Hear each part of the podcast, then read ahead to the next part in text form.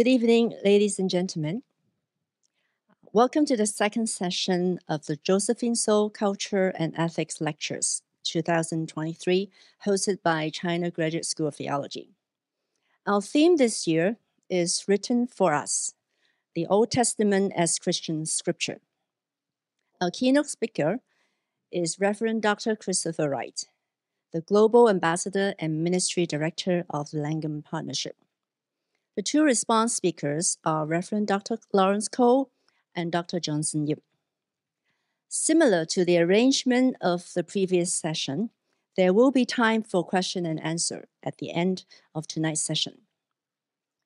Our ushers have memo pads ready for you to write down your questions, or you can choose to come forward in person in the middle of the hall um, to ask. Let me give you a little more, bit more introduction about um, Dr. Wright. Uh, Dr. Wright is a missiologist. Uh, he's an Anglican clergyman and also uh, Old Testament scholar. He had published extensively, and two of his books, namely 宣教中的上帝, The Mission of God, Unlocking the Bible's Grand Narrative, and the other one, 上帝子民的宣教使命, the Mission of God's People, a biblical theology of the church's mission.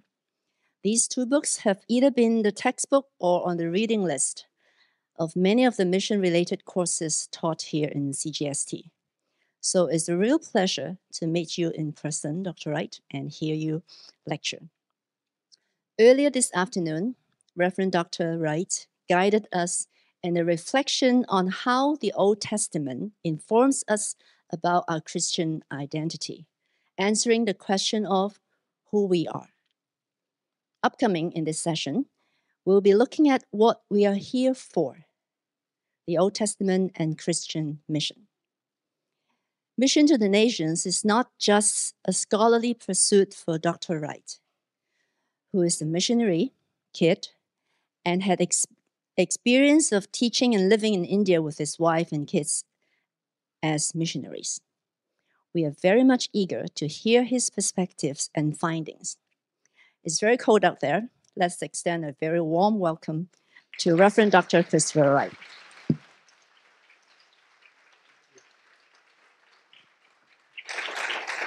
Thank you. Thank you so much once for that uh, very warm welcome indeed. Yes, actually, this is the first time I've ever felt cold in Hong Kong.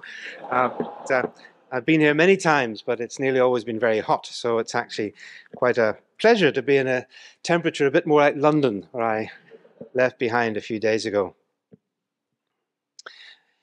Now, in our first lecture, we explored that theme, uh, as uh, Professor Kwan said, the theme of Christian identity. And it was interesting that uh, someone said to me just as we were going out that I kept on saying about identity is that who are we? Who are we as God's people? And they said it's good to ask the question in that way rather than simply asking, Who am I? Because so often that is the way we ask it uh, as individuals. We want our individual identity. And uh, just thinking about that chance comment as we were leaving, uh, that of course, who am I does depend as a Christian on who we are as the people of God. But I argued then in that last lecture that we can't answer that question, who are we as Christians, as the church, without going back to the texts and the images and the story and the metaphors of the Old Testament, the scriptures of the Lord Jesus himself. But there is a further dimension to that question, asking that question, who are we, which has to do with the purpose of our existence as God's people in the world. And there's some analogy here to things, human artifacts, because the only way to explain what something is, if it's been manufactured, is to understand what it's for. You could have a clock and you could describe it. I have a little one here, and it's with a little box. It's got a funny little face. It's got numbers up to 12. Why only 12? It's got two hands that go round and round. But you haven't said what it is as a clock until you say, ah, well, it's for telling the time. That's its purpose of existence, is to help you know what time it is. What is the purpose for which it's been designed and produced. And so, therefore, we must ask if we claim that our identity is a people who are created by God, as we said in our first lecture, we have to further ask yes, for what purpose? What are we here for? What is the reason for our existence and the purpose of being this unique people on the planet? Or perhaps better to ask, what was the purpose and goal, objective of God Himself, the God of the Bible, for which and within which He chose to create us as His people? What is the mission of God? To quote the title of a book that was just mentioned. Well, the Apostle Paul, of course, gives us what I think is perhaps the most succinct statement of the mission of God in Ephesians chapter 1, verses 9 and 10 where God says, just for a moment, I need to bring that on there, yes, where God says this, I'm quoting, or Paul says this, I'm quoting him. He says, God has made known to us the mystery of his will according to his good pleasure, which he purposed in Christ. So when Paul's talking about the will of God there, he doesn't mean his will for my life. He's talking about God's great plan and purpose to be put into effect when the times reach their fulfillment, to bring unity to all things in heaven and on earth under Christ. And when Paul says all things in heaven and earth, he means it. He's talking about the whole creation. And so God's plan, says Paul, is to bring unity, reconciliation, healing to the whole creation in and through Christ. That's the mission of God. It's the redemption, the reconciliation of the creation that has been broken and fractured by sin and evil into the new creation, which will be populated by the redeemed, from every culture, tribe, and nation through the cross and the resurrection of our Lord Jesus Christ.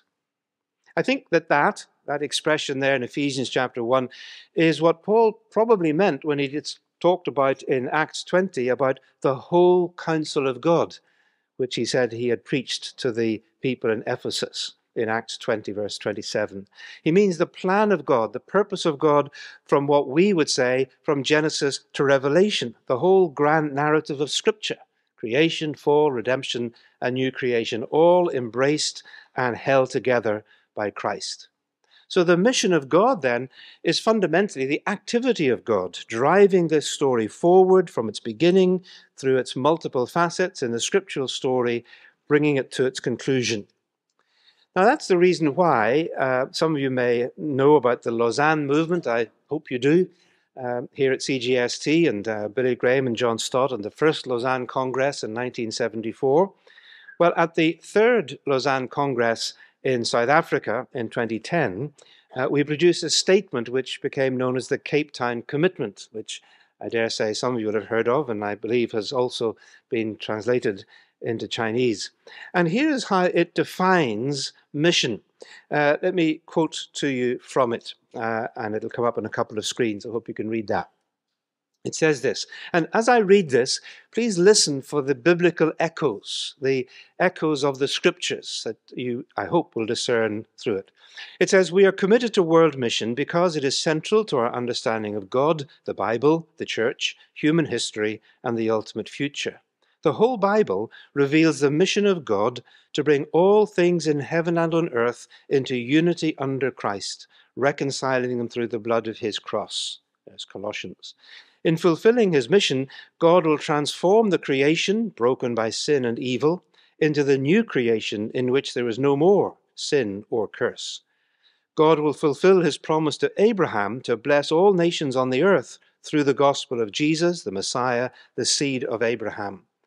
God will transform this fractured world of nations that are scattered under the judgment of God into the new humanity that will be redeemed by the blood of Christ from every tribe, nation, tongue, and language, and will be gathered to worship our God and Saviour. God will destroy the reign of death, corruption, and violence when Christ returns to establish his eternal reign of life, justice, and peace. And then God, Emmanuel, will dwell with us, and the kingdom of this world will become the kingdom of our Lord and of his Christ, and he will reign forever. Well, I hope I might have heard an amen somewhere around the room. And I read that in Africa, they go, Hallelujah! And, uh, but then you're Chinese, so I don't suppose you'll do that. Now, what I hope is clear in that statement, uh, which I hope you heard the scriptural echoes, is that God is the principal actor. Although it begins with our mission that we are committed to, it reminds us that it is God who has been driving this story forward from its beginning, promise, right through to its conclusion. But within that story or that drama of the scripture, God has chosen to have a partner. He has chosen to bring together those who will participate with him in this great project. As Paul puts it, we are co workers with God, which is quite a remarkable expression. And that covenant people, of course, is uh, the people of Israel in the Old Testament and believers in the Messiah Jesus, Jews and Gentiles in the New. So, what are we here for? What is our purpose? We are called to partner with God in the fulfillment of God's intentions for the world and for creation. To do that within the course of human history, and then to go on serving, worshipping, and glorifying God for all eternity in the world to come, in the new creation, God's new creation. Now, in our first lecture, the one, if you were here earlier this afternoon, you'll remember that we surveyed a number of Old Testament texts uh, that related to the story of Israel. And I want to do much the same thing again, but this time to show the reflection of them in mission, how they affect the purpose of God's people. And I want to speak about four uh, blessing, in a slightly different way from the first blessing, priesthood, witness, and servanthood. So here is the Old Testament Christian mission, and the first thing we want to think about is missional blessing. Now, when did the church begin? Well, some people say the church began on the day of Pentecost. Uh, I hope that at least after my first lecture, you'll realize that the church didn't begin on the day of Pentecost, but began right back with Abraham when God called the people into existence. But just as the church didn't begin on the day of Pentecost, Christian mission didn't begin on the Mount of Ascension only at the end of Matthew's Gospel. The mission of God's people began when God announced his intention through Abraham to bless not only him and his people, but all the nations on earth through him. That's God's mission. That's really where we trace it back to. Let me remind you of those verses uh, uh, Genesis chapter 12, verses 1 to 3, very quickly read them. The Lord said to Abram, Go from your country, your people, and your father's household to the land that I will show you. I will make you into a great nation, and I will bless you. I will make your name great and be a blessing, or you will be a blessing. I will bless those who curse you, and whoever uh, who bless you, and sorry, I will bless those who bless you, and whoever curses you, I will curse. And bottom line, all peoples on earth will be blessed through you. Now, it's not hard to hear what the key word in those verses are. It's the word bless and blessing, which shines through about five times in three verses. And this is very good news because this is Genesis 12, which comes after Genesis 11. You need to know these things. Uh, you don't get a PhD for nothing. Uh, and, but it's not just the arithmetic, because as I was saying this morning, Genesis 11 is the sort of climax of the story of human fallenness and sin and rebellion coming to its climax in the Tower of Babel and the scattering of the nations. Genesis 12 suddenly is good news all over again that God is going to bring blessing into the world. So it's no wonder, therefore, the Apostle Paul quotes this text as what he calls, in Galatians 3, verses 8 and 9, the gospel in advance. That's what he said, that the scriptures preached the gospel in advance to Abraham, saying, Through you all nations will be blessed. The, the Greek literally is he pre evangelized Abraham. Here's God's great surprise, good news, that in spite of all that has happened in chapters 4, 3 to 11, God still intends to bless the nations of the earth. And he would launch this mission through Abraham and his people. So, therefore, as we were thinking earlier, there is a universal purpose to the existence of particular Israel. Israel as a nation exists for the sake of God's ultimate purpose for the whole of humanity. And this fundamentally missional intention of the election of Israel echoes on and on through the Old Testament.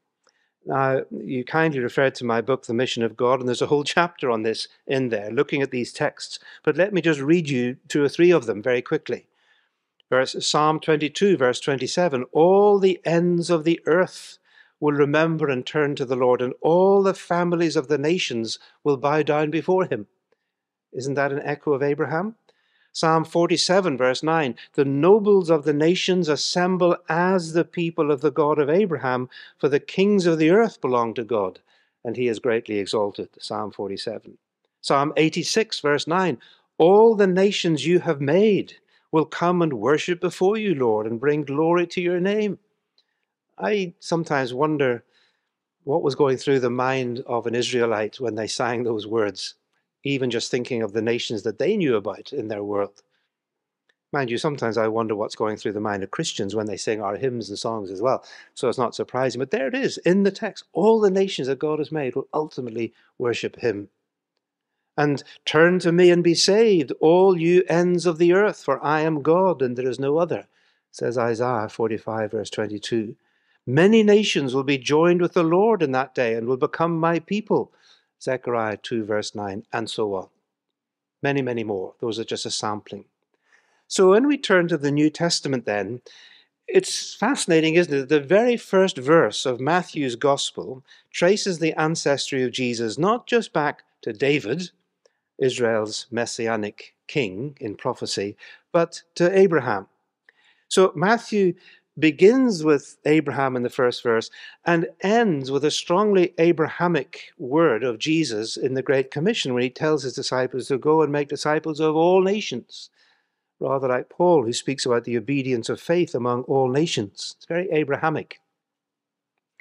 Here's how uh, a New Testament scholar, Richard Bauckham, a very fine New Testament scholar, puts it, and I quote, he says, Matthew frames the whole story of Jesus between the identification of him as a descendant of Abraham in the opening verse of the Gospel and in the closing words of Jesus at the end of the Gospel with the commission to the disciples to make disciples of all nations. For Matthew, Jesus is the Messiah not only for Jews, but also for Gentiles.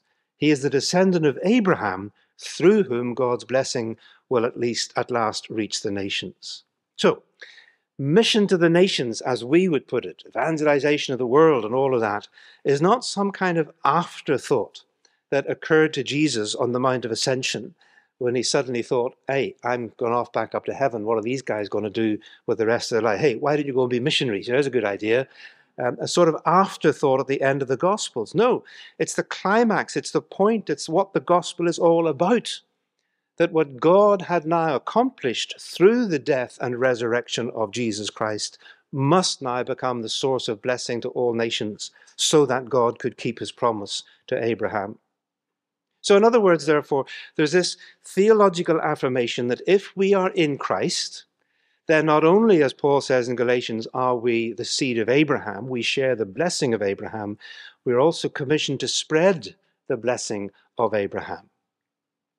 Indeed, I would argue that there is something Great Commission ish, that's a word, about the Genesis 12, uh, 1 to 3. I'm not suggesting that it's sort of exactly the same, but the, the, the language certainly bears that sort of flavor. Um, it, it starts with command, go, it also says, be a blessing. That middle line is actually a, an imperative, not just you will be a blessing, but be a blessing. And then it ends with, all nations will be blessed through you. So here is a kind of a, a, a dynamic impulse in which Abraham is launched into the world in order to become, as it were, the launch pad of God bringing blessing into the world. Uh, so the people whom God creates in Abraham are not only a people for God, belonging to God, as we were thinking earlier, but also a people for the world. Our identity is also our mission. In other words, Genesis 1, Genesis 12, verses 1 to 3, is both ecclesiological, it's the beginnings, as it were, of the people of God. It's also missiological, because it describes the very purpose for which they exist. And this Abrahamic dimension of Christian mission impacts not just that Gentile mission in the book of Acts, where Paul sees the moving out to the Gentiles as God keeping his promise to Abraham, but it, I would say, would be the kind of mantra that one could put over all the following centuries of Christian mission ever since. You could argue that Christian mission, at its simplest, is simply a matter of God keeping his promise to Abraham, which he began to do, of course, in the book of Acts and then in the New Testament era, so that the gospel went south down to Africa with the Ethiopian eunuch. Uh, it goes east, according to the uh, church in India, with Thomas, uh, who brought the gospel to, to India. And there's certainly documentary evidence of Christianity in India from the second century. It also, of course, went eastwards to Syria and then northeast, and it was Syrian missionaries who were bringing the gospel to China, as I'm sure you know, by the sixth to eighth century. Went west when the Apostle Paul crossed the Bosphorus into Europe and eventually reached the very edges of the world. Ireland, where uh, I come from, uh, those little islands just off the edge, about to drop off the edge of the world. And of course, ever since, every time the gospel crosses a barrier, reaches new people, God is keeping his promise to Abraham, bringing the blessing of salvation to new nation after new nation, until the day comes that we read about in Revelation, Revelation 7, verse 9, where John says, I saw a great multitude that no one could count from every tribe, nation, people, and language standing before the throne of God and the Lamb. And I have a kind of mental picture of God poking Abraham in the ribs and saying, There you are, I kept my promise. All nations, I said, all nations it is. Mission accomplished. So that's the first, this missional blessing, uh, the Abrahamic dimension of Christian mission. And there's a lot more about that, of course, uh, in my two books. That leads us to the second theme that I wanted to bring, which is missional priesthood. Moving on from Genesis to Exodus. We won't go all the way through the Old Testament, but at least we'll do the first two or three books. God's address to Israel at Mount Sinai comes after the Exodus, after they get out of Egypt, in Exodus chapter 19. Uh, and here again, we pick up one of those identities of God's people. We mentioned it, uh, I mentioned it in passing in the earlier lecture, of being God's priesthood. But let me read these verses to you Exodus chapter 19, verses 3 to 6.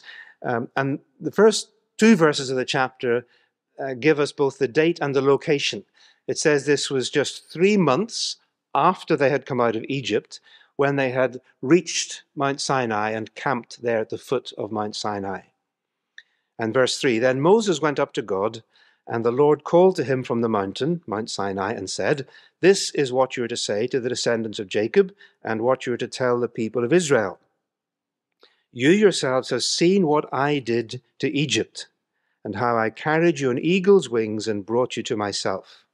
Now then, if you will obey me fully and keep my covenant, then out of all nations you will be my treasured possession, for the whole earth is mine and you will be for me a kingdom of priests and a holy nation. These are the words you are to speak to the Israelites. End of quote from verse 6. So, the very first thing that God does here is that he points to his own initiative in verse 4. You have seen what I have done, says God in verse 4. In other words, this is the priority of God's grace, as I said also earlier about election. Uh, God redeems his people out of Egypt and then talks about obeying Him and keeping the covenant. Redemption, salvation comes first, God's initiative of grace, and then obedience as a response to that uh, in the keeping of the law. And so the motivating power for all that follows, including the Ten Commandments and the rest of the law, is always what God has done for them, his redemption from slavery. The Exodus becomes the motivating power. Why should we keep this law?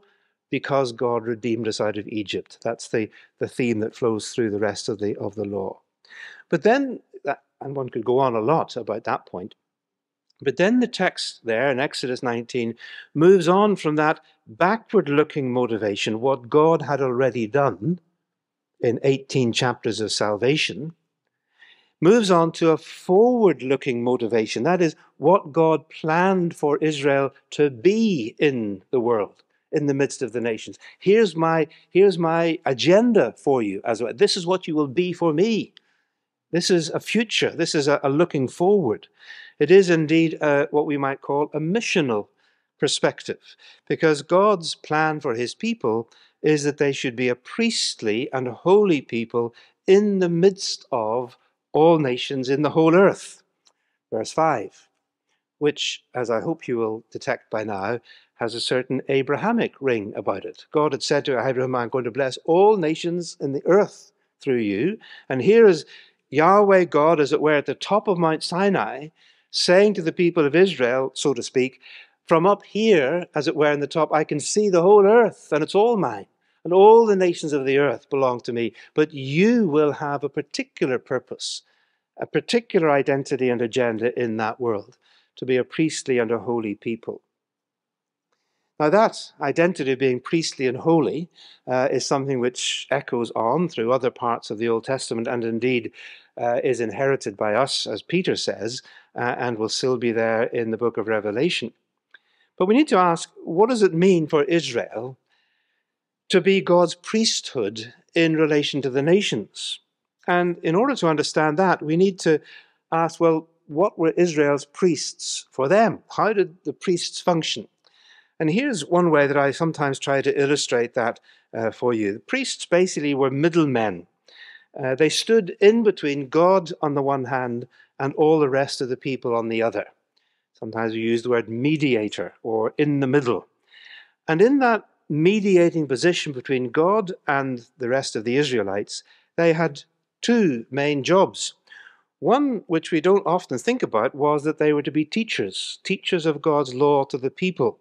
That's actually what is said about them right at the very ordination of Aaron and his sons.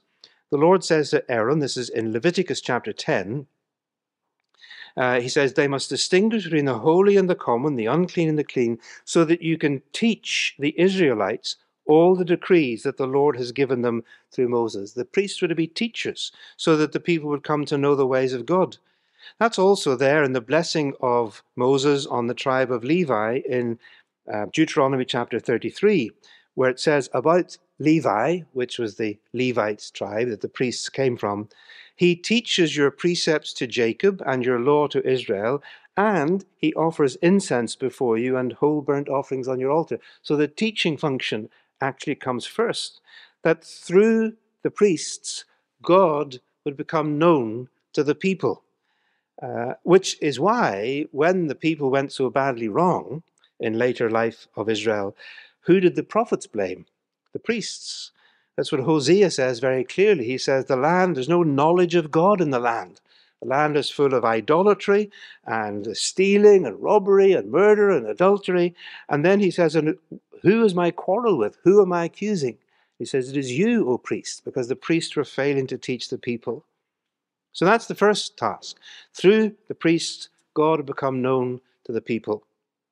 And then the other direction, of course, that we're perhaps more familiar with is that it was the job of the priests to bring the sacrifices of the people to God, which you read in the first seven chapters of Leviticus. So you know this, of course, that if you're an Israelite, uh, and for some reason, whether uh, some sin or some uncleanness, that you are unable to come into the um, worshipping community of God, uh, the, uh, the, temple and so on, what would you do? Well, you would bring an animal to the sanctuary as prescribed in the law. Uh, you would lay your hand on its head. The priest, it would be then slaughtered, and the blood of the sacrifice would be thrown against the altar representing God. And the priest would declare to you that your sin is atoned for, covered, or possibly cleansed. The word atone has two possible meanings. And so, with the sin dealt with through the sacrifice, you could then come back into covenant fellowship with God. And if you offered a fellowship offering, as it was called, then you're going to have a barbecue as well uh, and uh, enjoy a good family meal with the meat. Uh, that was what it signified, was that you and I back in fellowship with God and his people. So you can see then that the job of the priests was twofold. It was bringing God to the people and bringing the people to God. Uh, that was their role within Israel. So it's very significant, isn't it, that God says to the Israelites as a whole people, as a community for Him, He said, You will be for me to the rest of the nations what your priests are for you. Through you, my people Israel, I will make myself known to the world, and through you, ultimately, I will draw the world to myself. That's what it meant for Israel to be God's priesthood in the midst of the nations. At least that's part of the meaning. There are other ways of thinking of it as well. So, as the people of Yahweh God in the Old Testament, they would have this task of bringing the knowledge of God to the nations, which they've done because we've got this book, three quarters of which are the scriptures of Israel, through whom we know the living God. So God has made himself known, as it were, through the priesthood of Israel, simply being the people that brought us the scriptures. And of course, we know that ultimately it was through Israel, the Messiah of Israel, the Lord Jesus Christ himself, that God has drawn the nations to himself, as Jesus put it. That I, if I be lifted up, will draw all men to myself. In his revelation of God and in his atonement, atoning work at the cross, God, through the Messiah Jesus, has made himself known and has, has brought the world to himself. So that's the, the priestly task of this people. And even in exile, even when they were oh, thrown out of their land under God's judgment, Jeremiah writes them a letter, do you remember, in Jeremiah chapter 29, and says that even in the midst of that calamity, they were instructed to be a blessing to the nation where they were. That is not the precise words he uses, but it's by implication, where Jeremiah says in chapter 29, verse 7, Seek the shalom of the city to which I've carried you into exile, Babylon, their enemies. Pray to the Lord for it, because in its shalom is your shalom. In other words, you can be a blessing even to the people who are your enemies in the midst of the nations. So that's what I mean by saying that it does seem to me that the priesthood of God's people is a missional function, which stands in continuity with the Abrahamic election for the sake of the nation. So the mission of God's people then includes being this priesthood in and for the world. And that fits exactly with the way, one way in which the New Testament speaks about our mission in the New Testament. Certainly, it's how the Apostle Paul saw his task. Here I'm quoting from Romans chapter 15. Uh, where Paul reminds the Romans, he says, I want to remind you of the grace that God gave to me to be a minister of the Messiah Christ Jesus to the Gentiles, to the nations. So he's a minister of the Messiah to the nations. He gave me the priestly duty of proclaiming the gospel of God so that the Gentiles, the nations, might become an offering acceptable to God, sanctified by the Holy Spirit. It's a fascinating verse. In fact, it's the only verse in the New Testament where anybody speaks about their personal work in priestly terms. Uh, the, the pastors in the church, they're called pastors or elders or shepherds, uh, but not specifically priests. But Paul says he had a priestly job to do. Now, Paul could never have functioned as a priest in Jerusalem in the temple because he was the wrong tribe, wasn't he? Saul of Tarsus was of the tribe of Benjamin, not of Levi.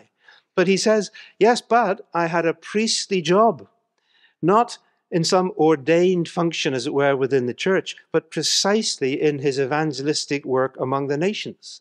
He says, through my role, my lifetime's work was to bring God to the nations in order to bring the nations to God. That's a priestly function. I don't know whether he had this verse from Exodus in mind when he wrote that, or whether it was just, as it were, part of the furniture and assumptions of his mind, that his evangelism was effectively priestly work bringing the knowledge of God, the gospel to the nations, so that the nations could come to God. And we might think, well, that's all very well. That was the Apostle Paul. He was an apostle, he was a missionary. I'm just an ordinary Christian. Well, we don't get off quite so easily because, as the text says on the screen, the, the Apostle Peter applies precisely this very same verse, Exodus 19, verse 6, to all believers.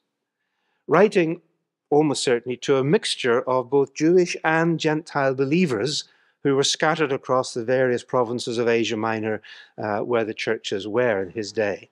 And you notice how in 1 Peter chapter 2 verses 9 to 12 Peter combines a number of Old Testament references including Exodus 19 verse 6 and insists that this is how we we Christian believers are to live among the nations. They're fairly familiar verses, but I'll read them anyway. Peter says, You, plural, you are a chosen people, a royal priesthood, a holy nation. It's Exodus 19. God's special possession, that you may declare the praises of him who called you out of darkness into his wonderful light. There's the Exodus imagery again, out of, into. Once you were not a people, now you are the people of God. That's Hosea. Once you had not received mercy, but now you have received mercy.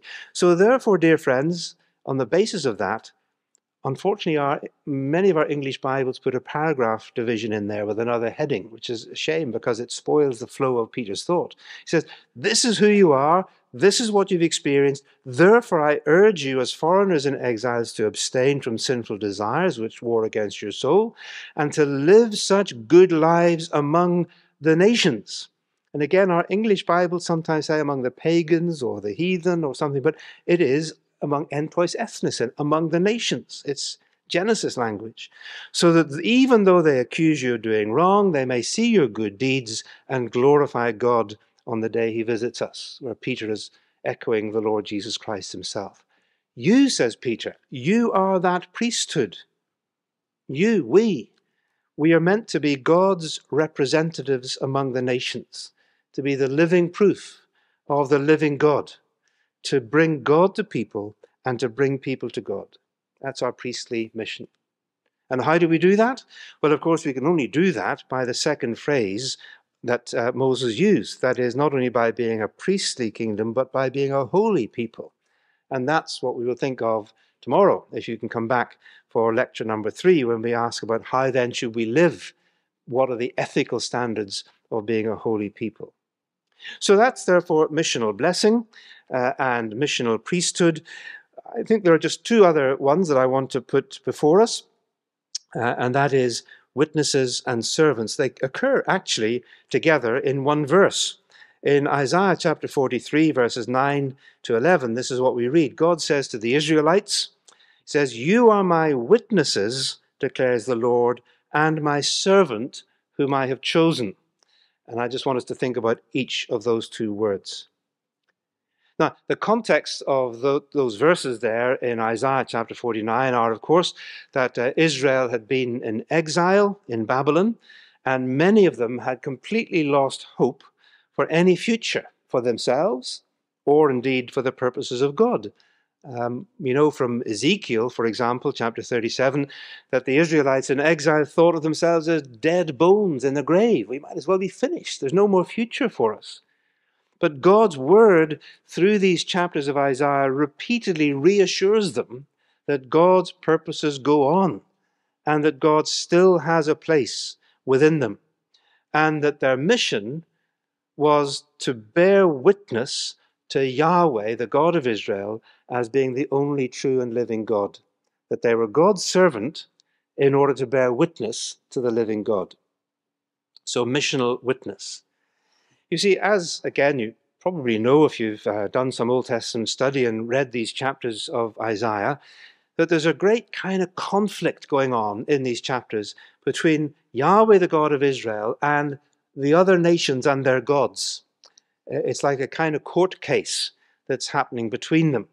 And in Isaiah chapter 43, verse 9, there's a great assembly of the nations pictured. It's like a sort of great court. Here's Isaiah 43, verse 9. All the nations gather together and the peoples assemble. Which of their gods foretold all this and proclaimed to us the former things? Now, you see, God has been saying earlier that He was the God who had predicted the exile, and He was the God who had explained it and interpreted it in the past. So, which of their gods did that? Let them bring in their witnesses to prove that they were right, so that others may hear and say, oh, yeah, yeah, that's right. So there's this sense in which, uh, in this assembly of the nations with their gods, who and how will we decide which God or gods is real, which God is right? Now, Yahweh, the God of Israel, has made his claim to be the only true God in all the way through these earlier chapters by his ability precisely to predict the future to interpret the past, and to explain the present, that he's the sovereign God of all these things. So the other nations, then, the other uh, gods, rather, the other gods, are invited to bring in their witnesses if they can prove that they're any better or even anywhere near as good. Now, who are the witnesses of the other gods? Well, the other nations. But they don't say anything because they've got nothing to say, because their gods are weak and powerless and less than nothing So then, okay, who's left? Yahweh God. So who will speak for him in this international court of nations and gods? Who will testify to the power, the existence, the reality of Yahweh as God? Who? God says, verse 10, You. You are my witnesses, declares the Lord. You, Israelites, you are my witnesses and my servant whom I have chosen. Uh, in other words, this, this is God saying to Israel, You know, you're in exile, but you're still my witnesses. In fact, it's actually very surprising because God had just described Israel in the previous chapter, the Israelites in exile, as blind and deaf. And there's not, with all due charity, not a lot of point bringing into a courtroom as a witness someone who couldn't see anything and can't hear anything. Blind and deaf is sort of precisely not what you want in a witness. And the reason, of course, why uh, the Israelites were blind and deaf, is, as it says in, in chapter 42, is because uh, they had rejected God's words and his warnings in the past, uh, and he had had to drive them into judgment. But now, by his restoring grace, by the miracle of a new Exodus, which was just around the corner, God says, You're going back, back to your original Abrahamic mission in the midst of the nations. And when I've restored you, you will bear witness to the saving God of Israel once more. God's people must be witnesses for their God. That is a major missional responsibility. You are my witnesses, says God. Now, the word itself is a significant one. In Old Testament Israel, just being a witness of anything was a very serious responsibility, especially in a courtroom or the, in the gate in the city where the cases were discussed. In fact, there are a number of significant laws in Old Testament law about the importance of being a truthful witness and how serious it was to be a false witness. In fact, one of the Ten Commandments is exactly that you shall not bear false witness. Another thing, of course, is that bribery was hated because bribery would twist people to tell untruths. And indeed, the Old Testament law had about the most severe perjury law anywhere in the world, even today. Uh, if you gave false witness in court and it could then be proved that you had, then you would be punished with whatever punishment the person that you were falsely accusing would have got if your witness had been believed, even up to the death penalty. So if you mistakenly accused somebody of something for which they could be executed, and you were shown to have told the untruth, you would be executed. Now, that's pretty severe. It's a very deterrent law. It shows how seriously God took the importance of being a true and truthful witness. The integrity and the truthfulness of witness was important in Old Testament society. So here you see God is calling the Israelites to exercise in the international arena of nations and gods a responsibility that was deeply rooted in their own social culture the task of bearing witness. Now, what would it be that the Israelites were to bear witness to? Well, these verses that we are just starting on uh, spell it out. Let me now read to you what they were to bear witness to. This is uh, Isaiah chapter 43, uh, verses 9 to 13. You are my witnesses, declared the Lord, and my servant whom I have chosen, so that you may know and believe me and understand that I am He. I am God alone. Before me, no God was formed, nor will there be one after me. I'm not a temporary God. In other words, Alpha and Omega kind of thing. I, even I, am the Lord, and apart from me there is no Savior. I have revealed and saved and proclaimed. I am not some foreign God among you. So you are my witnesses, declares the Lord, that I am God. It's wonderful language. Israel then is being called to bear witness to several great foundational truths about Yahweh, the God of Israel, all of which we will see in a moment apply to Jesus Christ when you get to the New Testament, and therefore help us to understand what it means for us to be witnesses to Jesus. The three things that are clear in this text are first of all, Israel was to bear witness that Yahweh alone is the transcendent, eternal God. I am He, I am God. There's no other God. He is the transcendent, eternal, living God. There's none before, none to come after. That's Old Testament monotheism. It's not just saying there's only one God. It doesn't really matter which God you have, as long as you only got one. No, this is saying not only is there only one God, this is who he is. It's the identity of the living God. Secondly, that Yahweh alone is in sovereign control of history.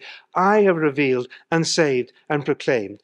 This again is recollecting the story of the Exodus, that God revealed it. This is what he's going to do. Then he did it. Then he interpreted it. Then he explained it and teaches his people. And only the God who is in control of events can do all of those things, can say, This is what's going to happen. That's what just happened. This is why it happened. God interprets, explains. It's the author of the story who controls the story. God is sovereign in history. And that Yahweh alone is not only God and sovereign, but also Savior. That I alone am the God who saved. There is no other Savior than the living God. That indeed is his name. He is the God then whose righteousness had sent the Israelites into exile, and it's the same God whose righteousness will deliver them from exile. There is no other saving God because there is no other God. Period. You, said God to the Israelites, you are my witnesses that I am God. You, said Jesus twice to his disciples, the risen, the risen Jesus to his disciples, you will be my witnesses. Luke makes that phrase by Jesus a kind of verbal velcro between the end of his gospel and the beginning of Acts. It's there in Luke chapter 24 on the day of resurrection, where Jesus says, uh, You know what the scriptures have said. This is what is written Messiah will come, suffer, and rise again the third day. That uh, repentance and forgiveness of sins will be preached in his name to all the nations, and you are witnesses of these things. And then also in Acts chapter 1, verse 8, on the day of his ascension, where Jesus says to the disciples before he left, You will be my witnesses in Jerusalem, Judea, Samaria, and to the ends of the earth. And I've no doubt in my mind, anyway, that Jesus was consciously echoing this text from Isaiah 43. That just as Yahweh, God of Israel, had said to the Israelites, You are my witnesses in the world of the nations, so Jesus, the risen Christ, now calls his disciples to do the same task to bear witness to the living God among the nations. Because after all, what greater truth could there be in the universe than the identity of Jesus of Nazareth as the living God who has come and lived among us? The sovereignty of Jesus as Lord. He is the Lord Jesus Christ.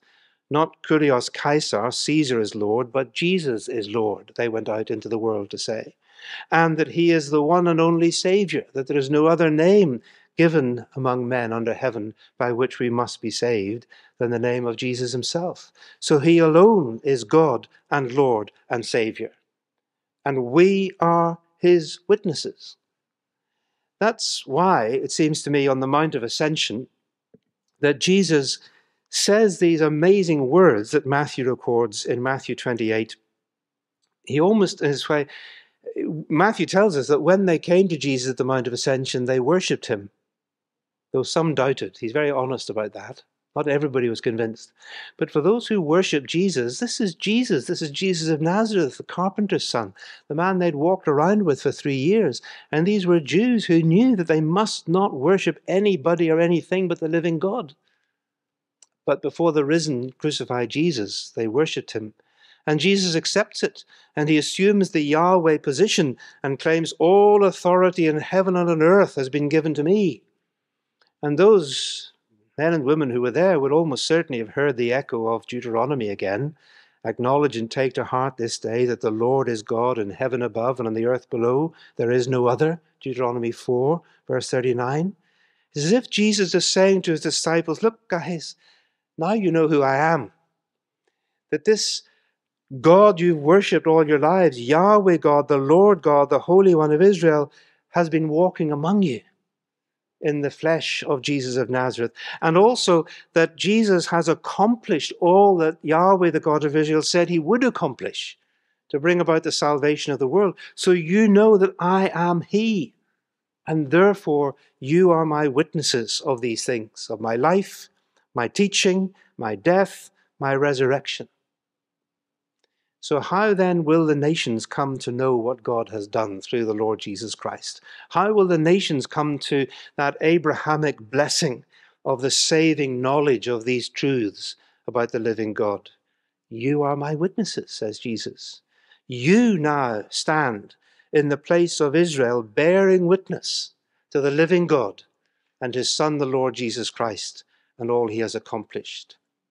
And so, once again, that seems to me that we seem that one of these primary dimensions of what it means to be a Christian, namely that we are called to bear witness to the Lord Jesus Christ, is deeply, deeply rooted in the soil of Old Testament Israel and the identity and mission that was entrusted to them. So, blessing and priesthood and witness, and last of all, in the same verse, missional servanthood. That's the other phrase that's there in Isaiah chapter uh, 43, verse 9, you will be my witnesses and my servant whom I've chosen.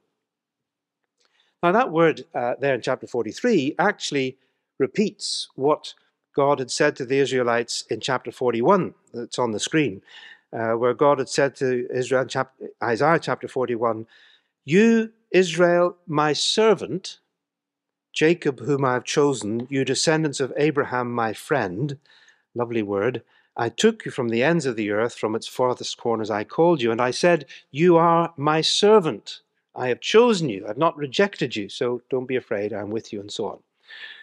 So, back there in Isaiah 41, Israel is identified as God's servant. But there's a massive problem I referred to earlier for God, was that at this precise moment, Israel was in exile under God's judgment, a failed, disobedient, blind, deaf servant as God says to them, Hear you deaf, look you blind and see. Who is blind but my servant, and deaf like the messenger I send? Who is blind like the one supposedly in covenant with me, blind like the servant of the Lord? And he goes on, this is chapter 42. Who handed over Jacob to become loot and Israel to the plunderers? Was it not the Lord against whom we have sinned? For they would not follow his ways. They didn't obey his law. So he poured out on them his burning anger and the violence of war and so on. And so here is Israel called to be the servant of God, but languishing in exile.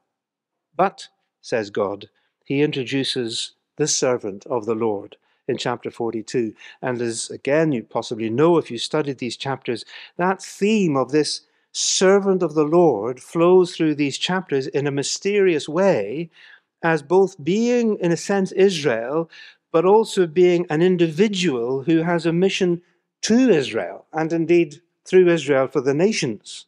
Because in chapter 42, he's going to bring justice to the nations. But um, then that becomes not enough because this is chapter 49. The Lord says, He who formed me in the womb to be his servant, to bring Jacob back to him, to gather Israel to himself. So the servant of the Lord has a mission to Israel, to bring Israel back to God. But in chapter 49, the servant seems to be struggling because he says, I have labored in vain. I've spent my strength for nothing at all. He has this sense of frustration.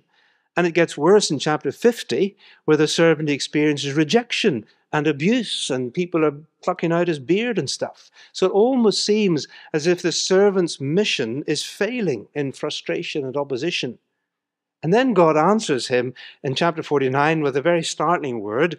The Lord says to me, uh, uh, in, in answer to that, it's too small a thing for you to be my servant just to restore the tribes of Jacob and to bring back those of Israel that I've kept. I will also make you a light to the Gentiles, to the nations, that my salvation may reach the ends of the earth. I don't know if you've ever had God do that to you. You know, you complain to God, oh, this is far too hard, I can't do this. Because, oh, really? Well, let me give you something harder. Um, God sometimes does that. That's what he does to the servant. He's going to bring Israel back to God, but also bring the salvation of God to the nations. So, to sum this up, this servant language then, Israel as a people was the servant of God, chosen, upheld by him in order to be a light to the nations.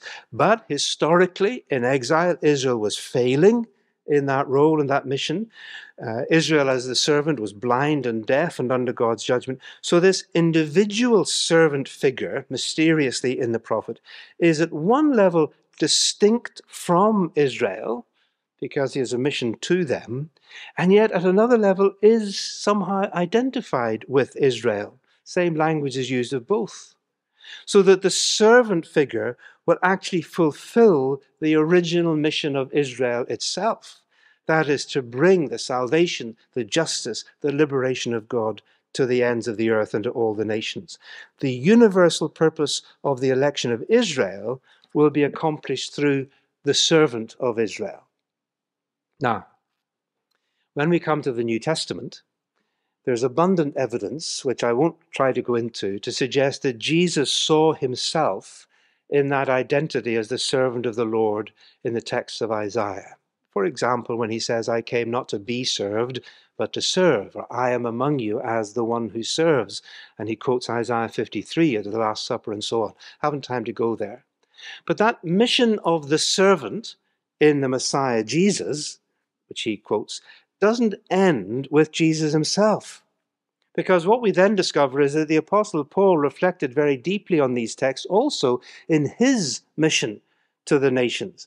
He saw theologically a link between Jesus being the servant who was sent to Israel, on the one hand, and the ingathering of the nations with great rejoicing to the people of God, on the other hand. He saw them linked together. That indeed is how he brings his letter to the Romans to a climax, climax which we sometimes ignore, but it's actually very important in chapter 15, where Paul has been saying to the Jewish and Gentile believers in chapters 14 through to 15, 7, he's been telling them, Jews and Gentiles in Christ, that they must accept one another. So he says, I'm now quoting from Romans 15, verse 7 Accept one another then, just as Christ Messiah accepted you in order to bring praise to God. For, he says, I tell you, Christ, the Messiah, has become a servant, the servant of the Jews, on behalf of God's truth, so that, there's the purpose, so that the promises made to the patriarchs, i.e., to Abraham, might be confirmed. Moreover, that the nations might glorify God for his mercy. As it is written, and then he quotes four Old Testament texts. Therefore, I will praise you among the Gentiles and sing praises of your name. Again, it says, Rejoice, you Gentiles, with his people. And again, Praise the Lord, all you Gentiles, that all the peoples extol him. And again, Isaiah, the root of Jesse will spring up, and he will rule over the nations, and in him the Gentiles will hope. Four texts from the law, the prophets, and the writings, all of them speaking about God's ultimate purpose that the nations, the Gentiles, will come to rejoice and praise God. And Paul says all of that, in a sense, is the fulfillment of the fact that Jesus became the servant of Israel. He was the servant so that the glory of God and the praise of God could go to the nations. That's how he ends Romans. It's the climax he brings it to. And of course, Paul could do this because this had been part of his calling at the very beginning. In Acts chapter 26, verse 16, he knew that he had been called to be a servant and a witness. The very words that Jesus spoke to him echoed that. Here's what Jesus said to Saul of Tarsus as he still was on the road to Damascus Get up, stand on your feet. I have appeared to you to appoint you, Paul, Saul of Tarsus, as a servant and as a witness of what you have seen and will see of me. I will rescue you from your own people and from the Gentiles. I'm sending you to them the nations, the Gentiles, to open their eyes and turn them from darkness to light and from the power of Satan to God, so that they may receive forgiveness of sins and a place among those who are sanctified by faith in me. Paul himself was commissioned to be servant and witness. And that's why, when Paul was in a synagogue in Pisidian Antioch, uh, and he had given the whole history of Israel in about seven verses, to the people there and led it from Abraham right up to Jesus uh, and said, This is what has now been fulfilled. And some of the Jews believed him, and some would not. And the following Sabbath, uh, they came back, and some of them opposed him. Uh, and Paul, what he does is that he takes this text from Isaiah, which of course he knew had been fulfilled by Jesus, and he applies it to himself and his little band of missionary friends. He moves from Jesus as the true Son of David and Messiah and his resurrection through to the God fearing Gentiles in the audience. This is his words, Acts 13. We now turn to the Gentiles, for this is what the Lord has commanded us, he says. Quote, I have made you a light for the Gentiles, that you may bring my salvation to the ends of the earth. That's what God has commanded us, says Paul. And if we've been doing our exegesis and hermeneutics class, we might say, oh, just a minute, Paul. Uh, Isaiah actually said that about Old Testament Israel. Paul said, yeah, I know that. And Jesus, we understand, Jesus applied the language of the servant to himself. And Paul said, yeah, I know that too. I've just said it uh, in chapter 15. But here Paul says that this command of the servant to Israel through Jesus is now also explicitly the command for God's people. We are to be that servant people, bringing the light of God to the nations. It is a missional text for the church as the servant of the Lord, bearing witness to him. So there we are. Once again, I hope what we've seen is that in the scriptures of Israel in the Old Testament, we find some essential understandings of what it means not just to be the people of God, but for the purpose for which we are the people of God, rooted in God's missional purpose for Israel. Like them, we are called in partnership with God for the nations and to the nations to be a blessing, to be a priesthood, to be a witness, and to be God's servant. May God help us to do that for his name's sake. Amen Thank you.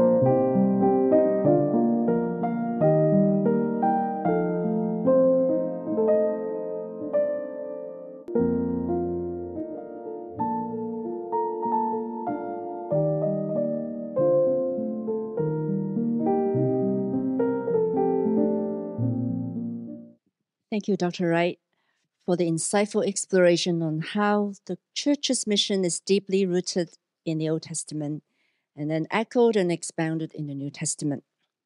We now have two respondents.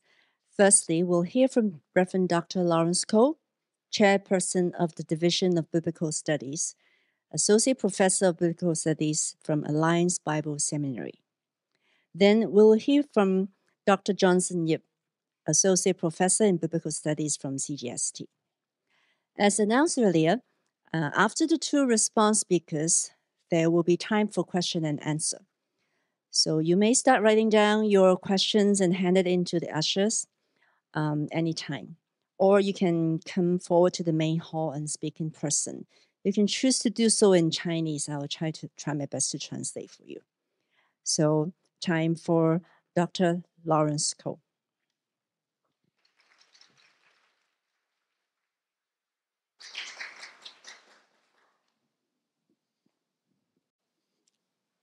It is my honor to offer a response to Dr. Christopher Wright on the paper about uh, Christian mission and the Old Testament. Um, well, I had a dinner with him, and I knew that uh, his one of his best friends is Walter Moberly, which is my supervisor in Durham. And I, this makes me quite nervous because I need to give a response to my professor best friend. and that is that is quite what a remarkable moment here. So uh, this is my response. Uh, this paper aims to explore God's missional uh, dimension in various Old Testament passages. First, uh, Dr. Wright thinks that God announced his missional intention to Abraham so that he would be a missional blessing to all nations as described in Genesis 12, verses 1 to 3.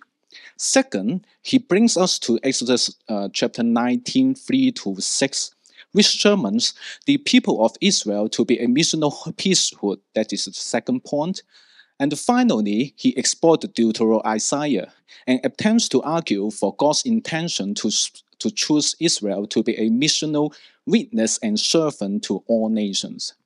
In his exposition, uh, Dr. Wright uh, attempts to link these OT passages to the usage or non-usage of them in New Testament, so as to argue that there is a clear link to Christian mission within the context of the Old Testament. Most of the parts of the paper are definitely fascinating and offer us a good insight to appreciate how God depicted in the Old Testament has already launched his mission before the New Testament. Yet I would like to raise some hermeneutical questions within these 10 minutes about Wright's interpretation of OT as Christian scripture. Uh, so this is my first response. The, my first response is Dr. Wright thinks that the skeleton message of Genesis 12, 1 to 3 could be formulated with several imperative at this. One of the imperative will be go. And the second will be and be a blessing. This is the two imperative here. And and the third element will be and all nation will be blessed through you. Uh, Dr. Wright is certainly right here to translate the two Hebrew imperative as gold and be a blessing. Then he attempts to relate this, uh, this message to the Great Commission in Matthew 28 and thinks that the missional statement in Matthew 28 verses 18 to 20 is based on the text of Genesis 12, 12 1 to 3 as a foundation. But I think this internet, uh, intertextual linkage, however, is not all that clear. Although the concept of blessing to all nations already exists in Genesis 12, one cannot confidently rely on this mere concept to argue a missional dimension. The all nation dimension in Matthew chapter 28, verses uh, 18 to, 12, uh, to 20 is certainly based on an enduring uh, tradition of Old Testament that the faith of Israel would be open to all Gentile. But in the context of the Old Testament, this does not necessarily mean mean that a so-called mission being given to the people of Israel, as well as the Abrahamic uh, promise. Further, other than the, uh, other than the wordings of go or all nation, the Semitic, uh, I think the Semitic correlation between Matthew 20, uh, 28 and Genesis 12 is so rare that it doesn't constitute a, a firm literary dependency from the hand of Matthew. And the verb go, we can see the Greek in here, uh, certainly uh, uh, attested in Matthew 28 verses 19. But it is not an imperative, but the participle. While the imperative as the main verb of Matthew chapter 28 verses 19 would be make disciple. Matthew chapter 28 verses 19 then conveys that Making disciples to all nations becomes the main concept of the Great Commission, in which the verb go qualifies a way to foster the mission of making disciples. This main theme, however, does not reflect in Genesis 12, verses 1 to 3. As It seems that Dr. Wright's claims of Genesis 20, uh, 12, uh, 12, 1 to 3 is both ecclesiological and missiological cannot be justified through the concept of goal and for the world and all nations. That's my first response. Second one, Dr. Wright thinks that Exodus chapter 19, verses 5 to 6 contains a missional perspective. God saved the people of Israel and direct them to the Mount Sinai and called them to be priestly and holy nation. Uh, well, he is certainly right to discover the elements of, for example, the whole world and all nations as attested in uh, Exodus chapter 19, verses 5, constitute the concept of the people of Israel to be chosen. But this does not necessarily mean that the people of Israel, being a priestly and holy nation, has a mission to the world. The, interna- uh, the international context of this uh, text attempts to emphasize the chosenness of Israel, not the missional dimension of Israel. Chosenness of Israel among all nations, not so-called the missional dimension. Then Dr. Wright is certainly right to say that First Peter, which is uh, uh, repeat in my screen here, uh, chapter uh, chapter two verses nine quote Exodus 19 to illustrate Christian mission but if we compare First Peter here and Exodus 19 carefully, we can notate that Peter certainly adds a statement here. And that statement, uh, I read is can be can be seen here. In order that you may proclaim the mighty acts of him who called you out of darkness in his marvelous light. And this addition will, will, will add after the Exodus quotation of you are a chosen race, a royal priesthood, or an, an, a holy nation. It is clear that Peter introduced the missional statement upon his quotation of Exodus chapter 19. And this statement does not exist in the original text of Exodus. As such, I cannot see how Exodus chapter 19 conveys a missional statement or a missional dimension, although the fact that First Peter does convey a missional priesthood with a Christian hermeneutical use, hermeneutical use of the Old Testament. So, to conclude, I appreciate Dr. Wright's paper uh, that shed light on the usage of the Old Testament in conveying the Christian mission. But attempt, I attempt here to raise some hermeneutical questions, and so as to draw some attentions of the usage of the Old Testament passages that does not always sort out neatly the missional concept although I agree with the paper about the text of Isaiah, which is Deutero Isaiah certainly has some missional element inside there. But I think the text of Genesis and also the text of Exodus cannot confidently de, uh, default, uh, or, or, or deliver such kind of missional message in here.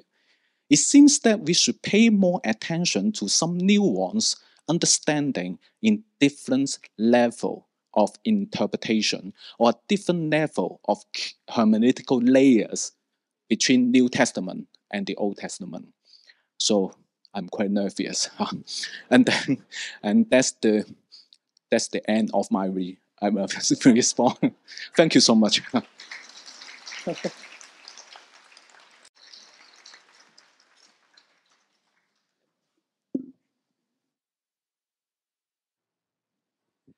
Thank you, Dr. Wright, for your inspiring lecture, and I feel so honored to give my personal response here.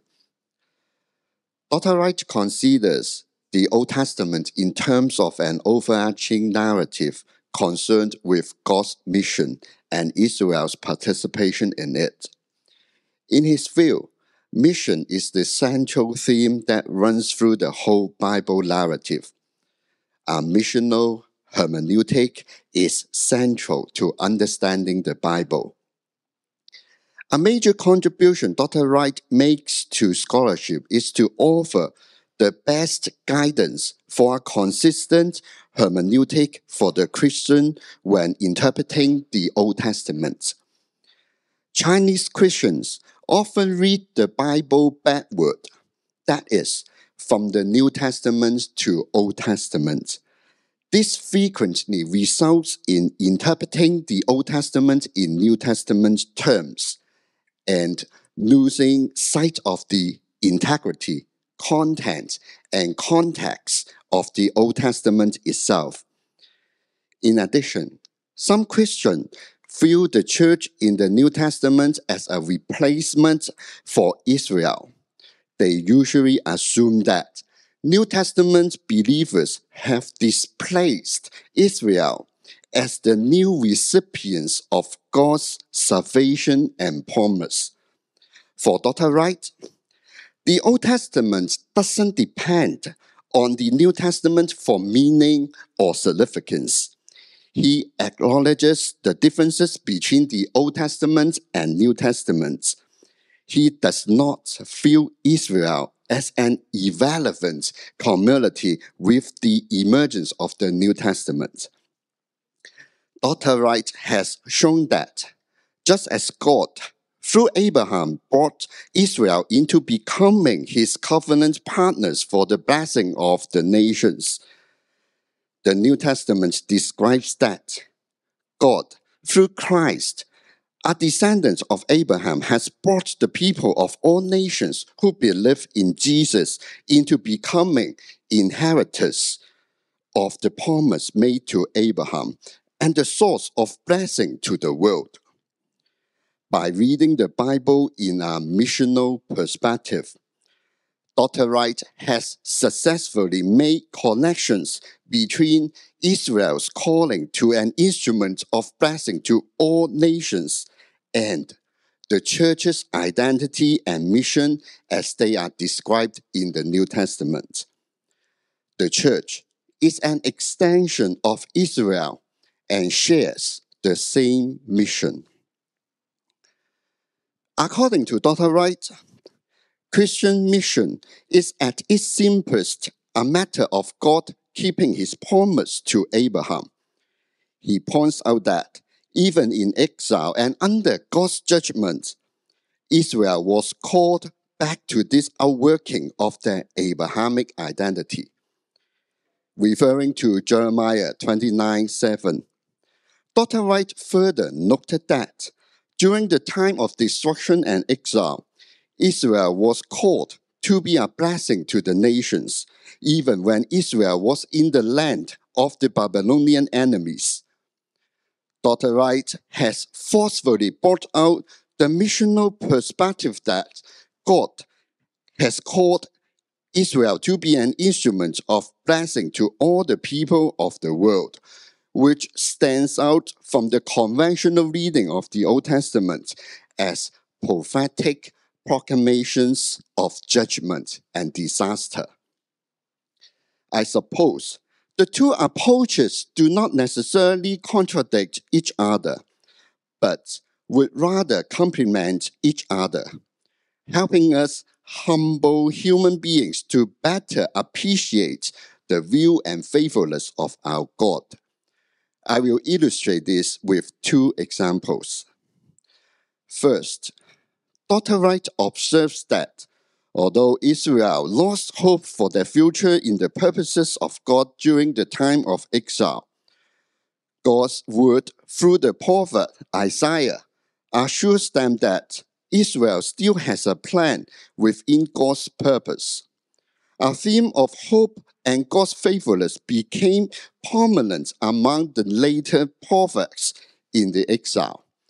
Here, I wish to mention how prophets such as Jeremiah and Ezekiel saw the exile as an opportunity for Israel to live out their identity as God's priesthood for the world. In Jeremiah's promise of a new covenant, Jeremiah chapter 31, 30, verses 31 to 34, God will write his Torah on the people's heart so that the knowledge of God's laws becomes innate. Underlying this promise is the idea of God's gift of a new heart and a new spirit in Ezekiel 36 26. God's writing of his law on the people's heart means that the observance of God's law will be the natural response of Israel. Israel is able to lift out the missional identity to which they have been called and to live up to their role as an example to the nations. Even in a hopeless situation, God still used Israel to show his glory to the nations. He would become renowned because of the laws he gave Israel the priesthood of Israel remained intact throughout the exile. As we have seen, God will accomplish his intentions for his people by doing for them what they can't do for themselves. God's purposes will be fulfilled no matter what. Second, Dr. Wright has elucidated on the priestly role of Israel in the world and how Israel exerts a tremendously important influence on all nations. Israel's participation in God's mission is very clear, to the extent that Israel might have played a determinant role in the success of the mission. But we have also seen God using other nations in his divine activities. Wow, God's blessing and gracious treatment of Israel provides the motivation for all other nations to turn to God. There were other occasions when God brings the knowledge and experience of his sovereignty to all nations directly without using Israel as an instrument of blessing. For example, the oracles against the nations in Ezekiel chapter 25 to 32 assert that God is sovereign over all kingdoms of the world, judging them for their misdeeds but more importantly, maintaining a moral order that locates the ultimate fate within the context of God's missional intention in the world. Or to put it in another way, through the divine judgment, the oracles against the nations in Ezekiel assert that all nations will come to know or acknowledge God without Israel's participation. Among prophetic proclamations in exile, mission is something beyond mere human agency. It is essentially the activity of God. In the overarching scheme of things, God is at work. Coming back to the lecture today, Wright's lecture is worthwhile one that will promote reflection on living a missional life in the world. His work deserves attention from Christians who are interested in engaging the best selling book of all time. Thank you.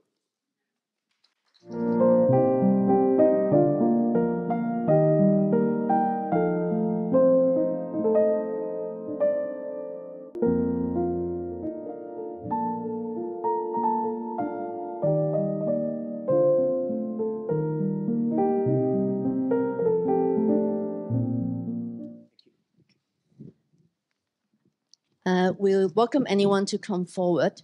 But before that, let, um, I want to ask whether Dr. Wright will have um, responses to their responses. Yeah, sure. Sure, yeah, um, could do. Thank you. Thank you both, um, uh, Dr. Johnson, Dr. Lawrence. Um, perhaps particularly to yours first. Uh, thank you for, for the comments you made because they're actually quite helpful um, in relation to both Abraham and Exodus. Um, I suppose the first thing to say is this is a short lecture where you can't go into all the exegetical detail, um, some of which would be in my book, um, um, which you know. Um, but a couple of things, uh, appreciatively, okay? But first of all, um, I think I'm, i was not trying to say that uh, Matthew 28 somehow is simply a textual, a sort of intertextual echo of, of Abraham.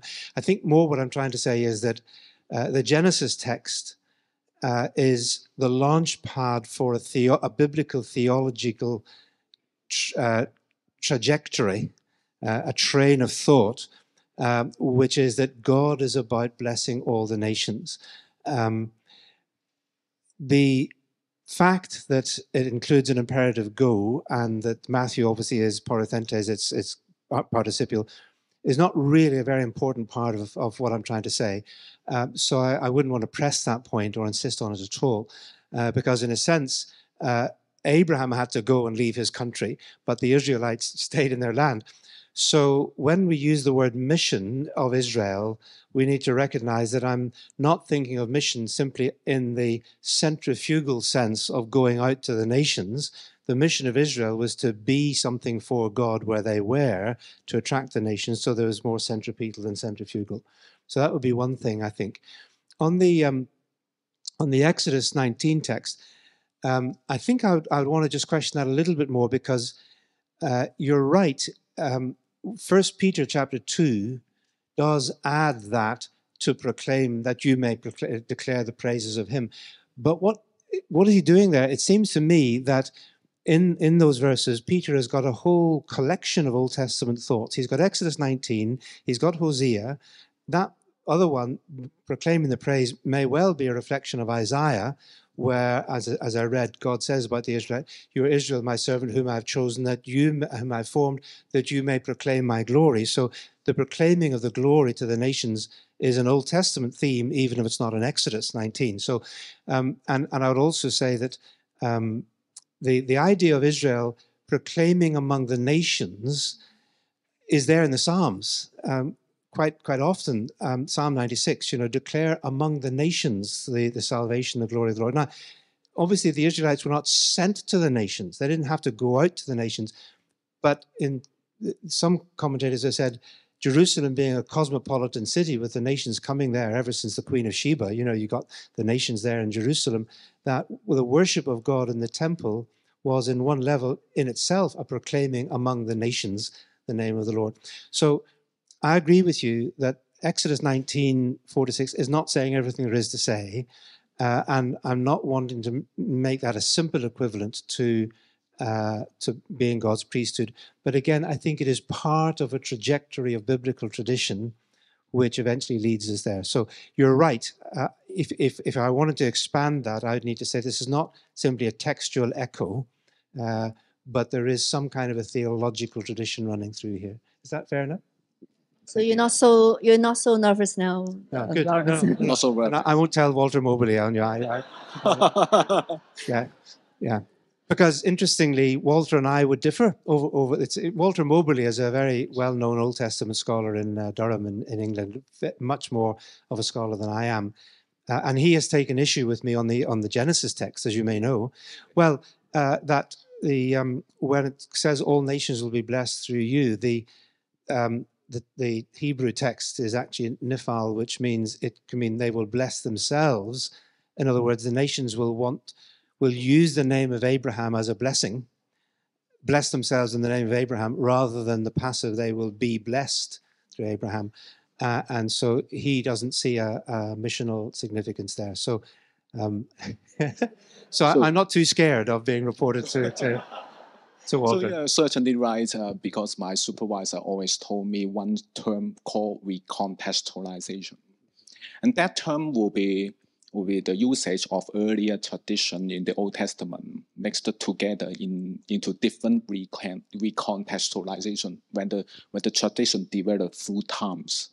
And that's the theological ideas that you employ in here will be quite explain the phenomenon in the in the in the whole text of New Testament and the whole Testament. And that is I, I, I think I am with you in, in this point. And then and then uh, you use the term trajectory and I use the term recontextualization and that's all the same term basically. So fantastic. Okay, good. Yeah.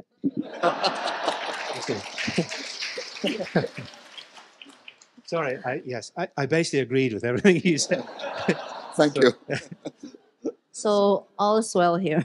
Um, so any question from the floor?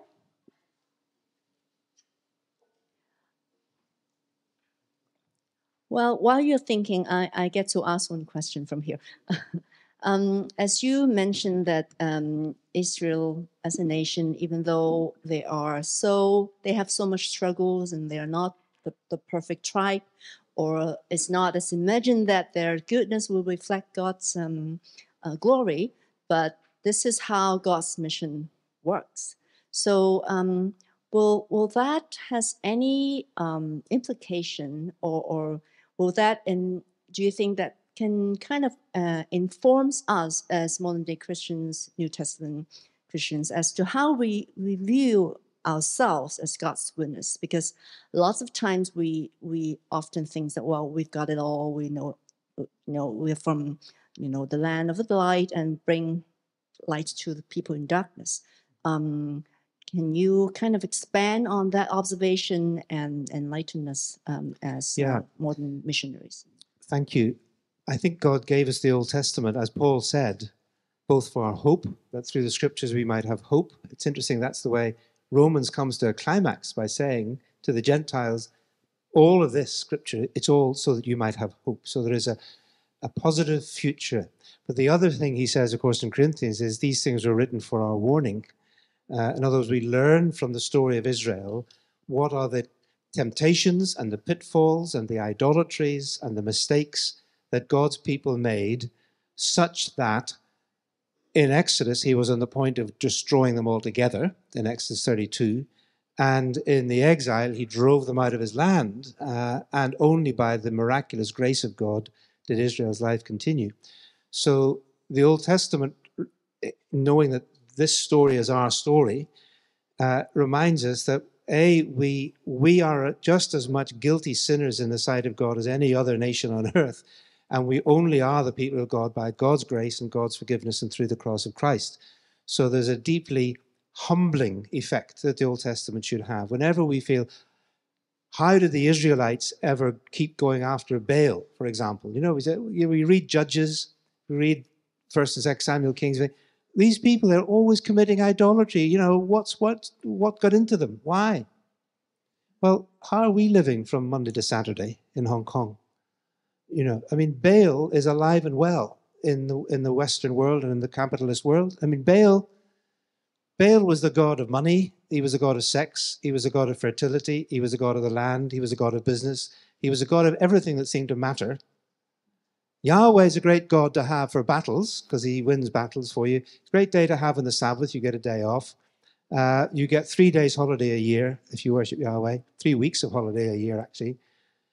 But for everyday life, you better just follow Baal. Now, that's exactly the kind of syncretism that the church, through many centuries, has shown. You know, we, we end up with the same idolatry. We claim to be followers of Jesus, but we basically go the way of the world and don't look much different. So in the end, God has to bring judgment. And my own belief is that the Western world in general, after 500 years of more or less kind of running the world, ever since Europe decided to export itself to the rest of the world, that the Western world is basically under God's judgment. God has said, I've had enough of you people. Uh, something else is now beginning to happen. And the Old Testament shows us how empires rise and fall in the plans and purposes of God, and the people of God, in a sense, also somehow rise and fall within that story and experience times of great success and growth and times of great judgment and suffering uh, and failure. And we need to be humble enough to recognize such times. And when Daniel, in Daniel 9, recognized that the time had come for God's judgment on Babylon, and we still live in Babylon in many ways, he didn't have a glee party and say, Great, you know, Babylon's coming to an end. No, he got on his knees and confessed the sin of his people. It was to a penitent, repentant, contrite people that God gave the promise of Jeremiah 29, verse 11 I know the plans I have for you, plans to prosper you and to bless you for your good. Those are plans, very surprising promise of God to a people under judgment. And so I think in the contemporary church, we need to use the Old Testament as a way of understanding and exploring and exposing the kind of idols that still infiltrate the church. We are, I think, Western Christianity is the most syncretized form of the faith there's ever been. So we can't really sit in judgment on Israel of the Old Testament unless we're pointing massive fingers at ourselves and our own idolatries. Um, it's a warning, but it's also a hope because it also reminds us God will always be there for his people God will accomplish his purposes for the world, and the church has continued through 2,000 years uh, to be doing that, even in the midst of sin and judgment and apostasy. So that's what I think the Old Testament has to say to us, or some of it. so the, the target and the message is not just for um, the, the non-Israelites, it's so much for us as well. Oh, absolutely. Goodness me. Most of the Old Testament is written to the people of God. I mean, you, you mentioned the oracles against the nations. Those are great chapters, but let's remember that God's real problem in the Old Testament is not with the foreign nations. They don't really know God yet, so it's no wonder they're worshiping idols. They're, they're, they're condemned for the way they treat the poor and, and you know, their injustice and their oppression, their violence. They're not actually condemned for worshiping false gods. It's almost as if, well, of course they do, because that's their God. But when God's people the people of Israel go after false gods when they know the living God and then they swap the living God for their idols. That's what bothers God. So God's real problem in, in the Old Testament is with his own people. Uh, and so for us as, a, as Christians, you know, yes, of course, we, we worry about the world. We struggle with the oppressors and the violence and all of that. But I think God says, well, what, what, how about you? What about the church? What, what way are you living? I think the lesson of the Old Testament is very much that.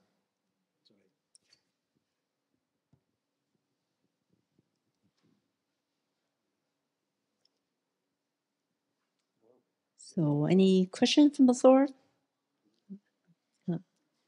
Reverend Jude.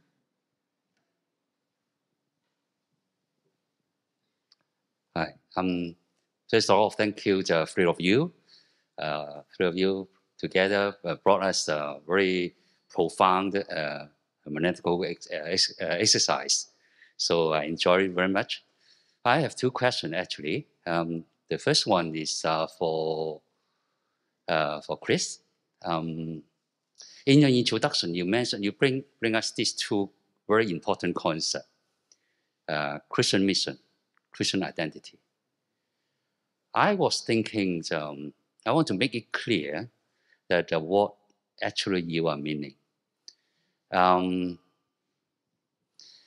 does Christian identity derives uh, Christian mission, or does Christian mission define Christian identity?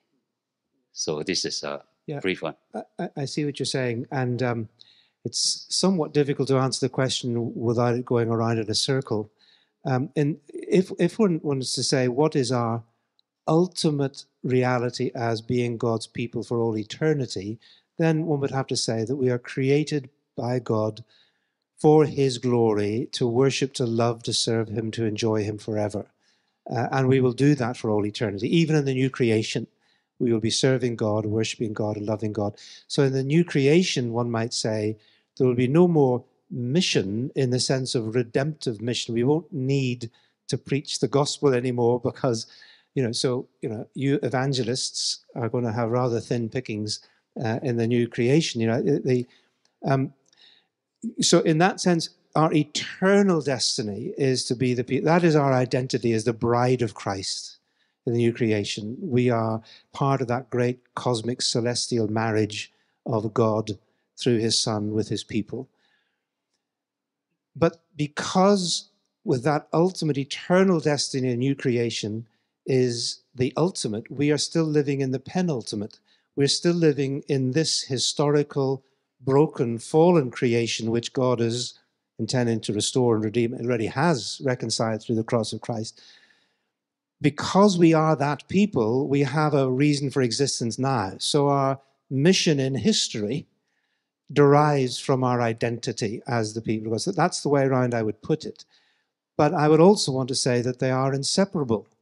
In other words, you can't claim to be the people of God unless you're actually living for God's purposes in the present. So that's what I meant by saying you, you can't really define a clock without saying what it's for.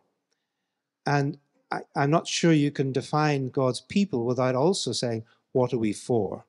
Now, what we're for in all eternity is to serve and glorify God. What we are for now is to serve God's mission of bringing the nations to Him and bringing the, the gospel to the ends of the earth and restoring creation. So, does that help to put your question in perspective? You said you had two. Actually, yes, this is uh, very helpful, very helpful. The second one is uh, about practicing. You know, I teach practical theology, so talking about practicing. Um, you know, I love preaching. I love uh, uh, shepherding my my flocks, uh, church members. I really want to carry out my Christian mission. But I imagine maybe in a few years' time, I become dementia. I can't, or even maybe tomorrow, tomorrow I suffer from stroke. I can't speak. I lost my power of speaking. I can't preach. I can't teach. I can't. I can't really um, pronounce benediction to my church members. Pray for them. I can't. So, what will what will be? What will be your Yes. identity? Yeah. Now this is simple because uh, now um, let me finish. Sorry. Huh? the, the, the second part is even worse. Is that I when you were talking just now, I was thinking of my brother. My brother is a few years uh, older than me, and he was born mentally retarded. So for his whole life, Mhm. he he could not carry out any Christian mission. Mhm. He could not do any witness, blessing, or uh, serve people, whatever. Uh, even now, they all he has to be dependent to. Um, he can't after himself. Mhm. So I, I'm thinking of my brother. So Yeah. such a person, um, what is his Christian mission? Thank you. That's very profound and very helpful. Thank you. And um, yeah, my concerns for your brother. That takes me right back. I have several several ways of trying to get into that. And the first would be this: it takes me right back to where I started in my lecture, which arose from the aside. I don't know whether it was you, but someone said to me, "You talking about who we are, not just who I am."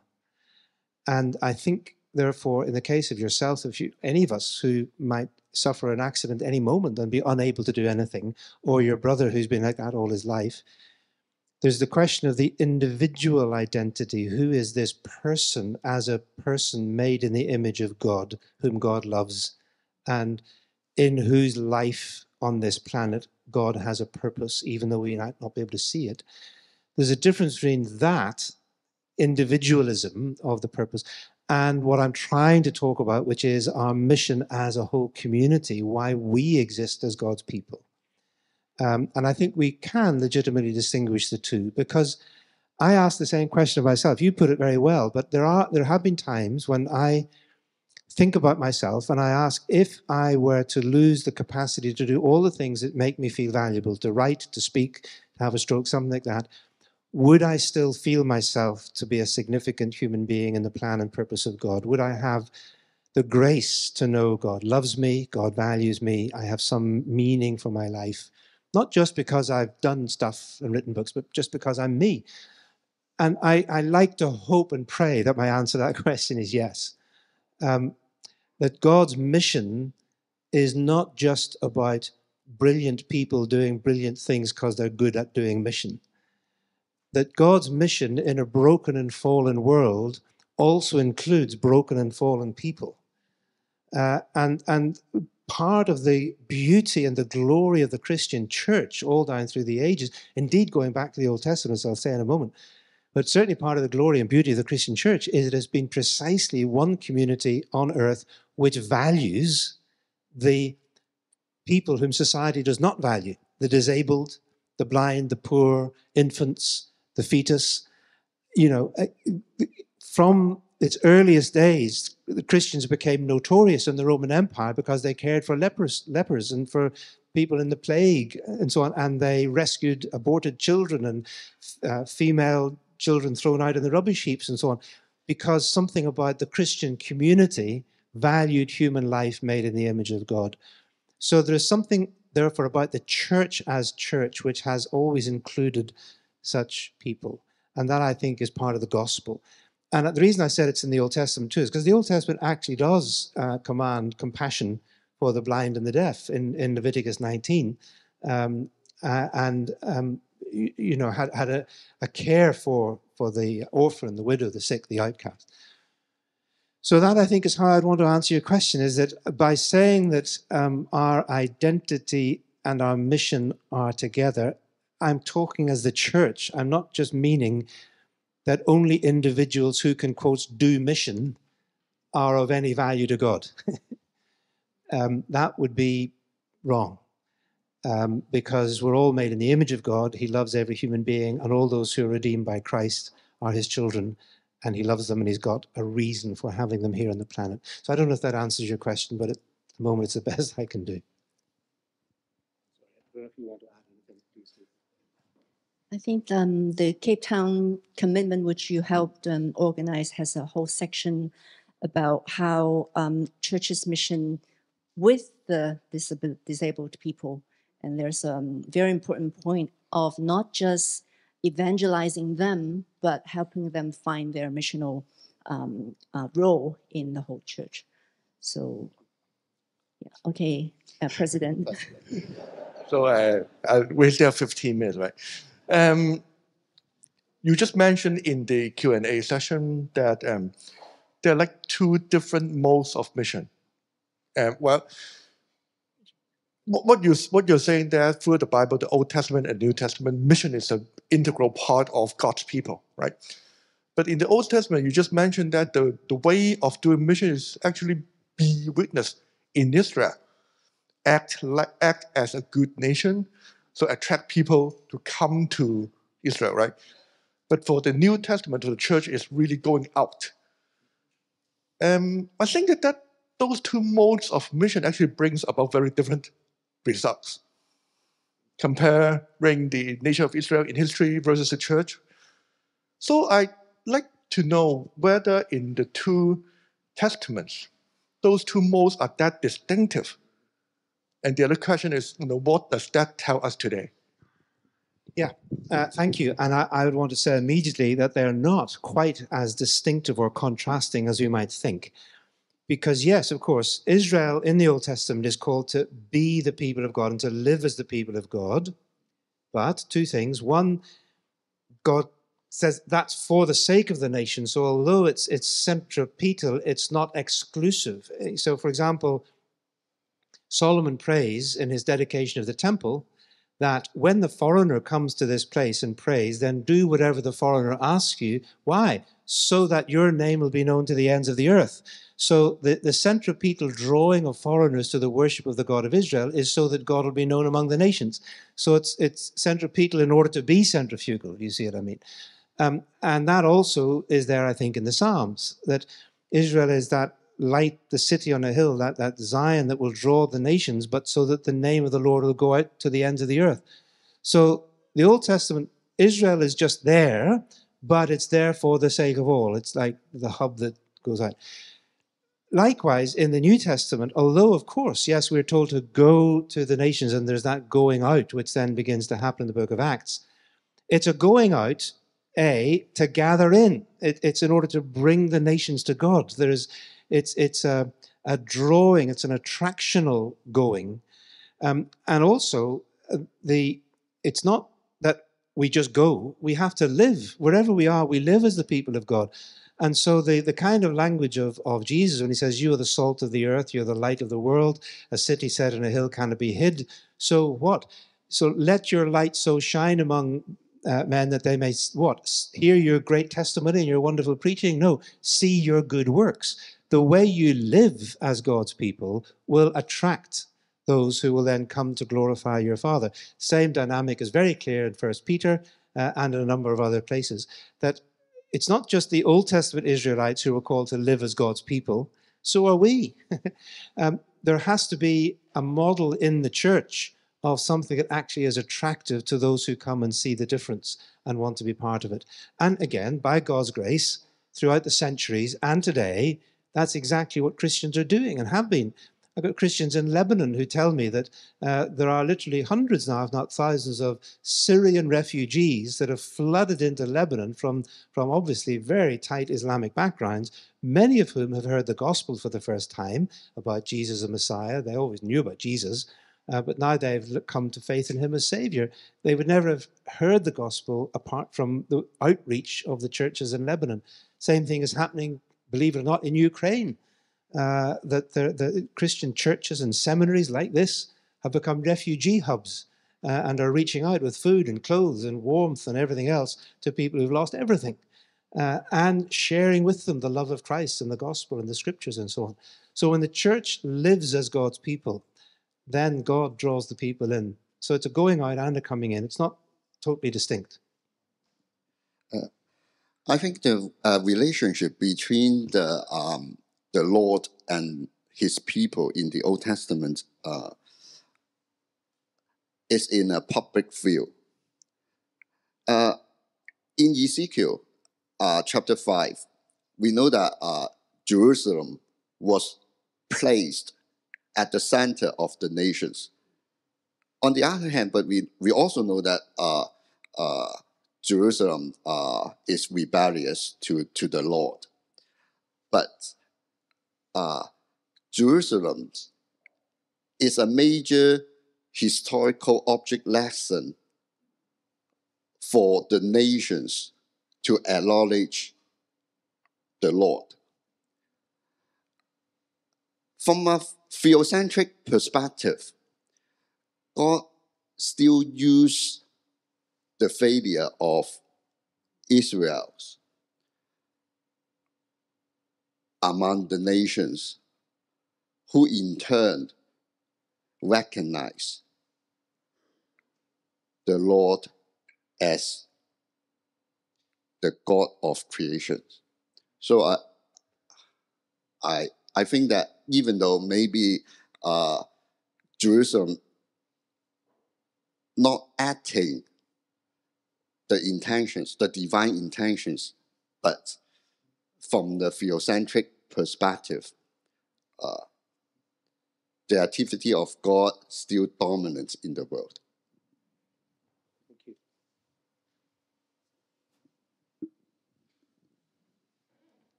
Well, I add, add some com- comment.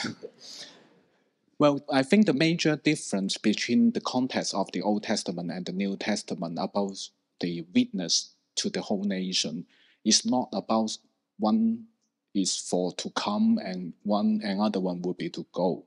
I think the major difference will be the different context for the witness or the the, the content of that witness to whom uh, to make. Uh, for example, in Deutero Isaiah, which quote in Isaiah 43 or something like um, servant song in this Deutero Isaiah, uh, which is situa- situated in the context of exile and, and restoration. And that context will be something like uh, the nations, uh, the, uh, the witness to the nation would be something like the monotheism, monotheistic king of the uh, Deutero Isaiah to make this claim to the whole nation that only uh, only Yahweh can make the king of for the precise prediction of the reign of Cyrus, something like that, and that's the whole context of the Deutero Isaiah, and that context is totally different to the world of the New Testament, and so the wit- the witness uh, uh, audience will not be the same, but but some some continuity over there. For example, because the uh, for example the monotheistic claim or the uh, I, I call one of the scholar called Nathan MacDonald, and he say that the uh, the, the monotheism in Isaiah is soteriologically orientated, not ontologically orientated. And this means that the, the one God is, is not the one which only that God exists ontologically, but the God who save you. And no other gods can save you, uh, just, just Yahweh. I think that context will be in the in the text of Deutero Isaiah. But I think the another context is totally different in New Testament. So I insist using the word recontextualization to, to illustrate that two different. And so there is something like continuity and discontinuity between two testaments over there. So what I'm thinking about uh, the issue. Uh, so that's one comment.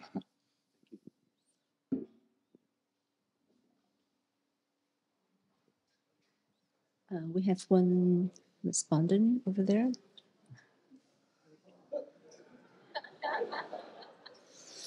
Thank you, Simon. uh, thank you, Dr. Wright, uh, for your uh, enlightening and joyful nature. And thank you for uh, Lawrence and Johnson for your uh, responses. Um, well, I think I should not ask my question after our president has spoken. But since there is a few minutes left, I will try to raise my question here. Um, uh, in the lecture, uh, uh, we've discussed uh, the impact or the significance of the exile uh, on the mission of Israel. And I would like to look a, a step further, that is on the Israelites who returned to Jerusalem and rebuilt. Uh, because I'm a New Testament student and I have an interest in the Second Temple uh, Judaism. Um, from what we see in Ezra and uh, Nehemiah, uh, it seems that the, those Israelites who returned to Jerusalem, uh, they, the, the boundary with the, the nations around them is uh, even more stronger. They try to separate themselves from, from the nations. And I'm aware that some scholars even claim that uh, we see a tendency of uh, satir, uh, satir, sat, sectarianism uh, in Ezra and, and Nehemiah. Uh, that may be an overstatement, but I still wonder uh, whether those Israelis who return um, is what we see in Ezra and Nehemiah a step forward or a step backward in terms of Israel, Israel's mission uh, to bring the blessing to, to the nations. Um, yeah, I, I like to. Yeah, I, I, see what you're saying. Thinking of the post-exilic Israel, Ezra, Nehemiah, and so on. Um, yeah, I think there's no doubt that one could see in post-exilic Israel a very strong concern to preserve their distinctiveness from the surrounding people. Uh, in a sense, probably precisely because they realized that the reason why they'd been chucked into exile in the first place was because they went going after the gods of the nations around them. And so you have this determination, we won't make that mistake again. Uh, we will keep our separation. I think one needs to just be a little bit careful in interpreting Nehemiah, Ezra, not to interpret the, for example, the divorcing of the foreign wives as purely racially motivated. that It was simply because they were foreign. Uh, the um, appeal to Deuteronomy that is based on uh, would suggest that it's more the question of the contamination of the faith that this is done. Also, it's interesting that the um, it simply reported that this is what they did. It wasn't an instruction by God to do it. They they chose to do it. It wasn't actually uh, given divine command or approval. So uh, the interpretation of that particular action by Nehemiah and Ezra, namely the putting away of the foreign wives, needs to be carefully interpreted. Um, I, have written a bit about that in the Two Horizons commentary um, with uh, David Shepherd and myself, did that commentary on Ezra Nehemiah. The other thing I'd want to say is that, of course, Ezra Nehemiah is not the only text which relates to the post-exilic period, because I think one would have to bring in uh, materials from the whole scroll of Isaiah, and if if the later parts of Isaiah relate to the post-exilic period, then you get some of the most universal uh, expectations there of the light of God coming to all nations uh, in, in, chapter 60 and then chapter 65, the new creation and so on.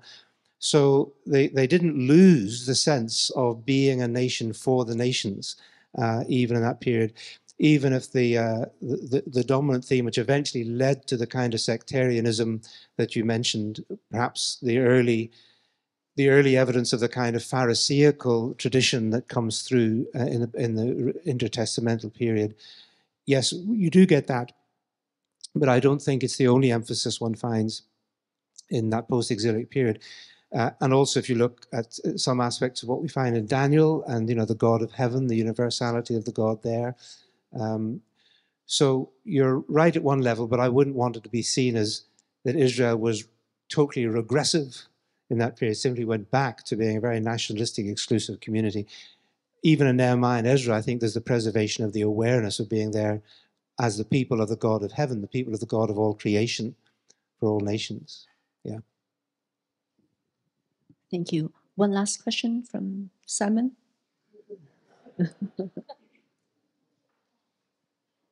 I just want to ask a question, a very superficial question. Uh, I'm just curious. Um, after hearing your lecture, it suddenly dawns on me that um, there's one, one description um, about ourselves which is not mentioned at all in your lecture. Uh, I think the New Testament church, or well, Christian church nowadays, always thinks that we are a community that has to raise our prophetic voice against social injustice or anything that we see um, that's happening around us.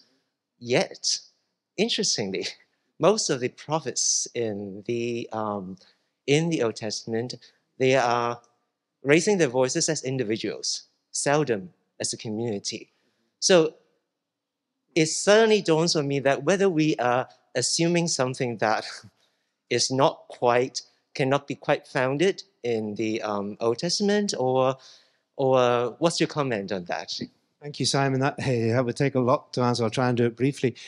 Yes, perhaps I should have brought in the prophetic aspect alongside the uh, priestly one, um, because it, even though the prophets were individuals, they were speaking to the nation as a whole and calling them back to what God required in, in the Torah.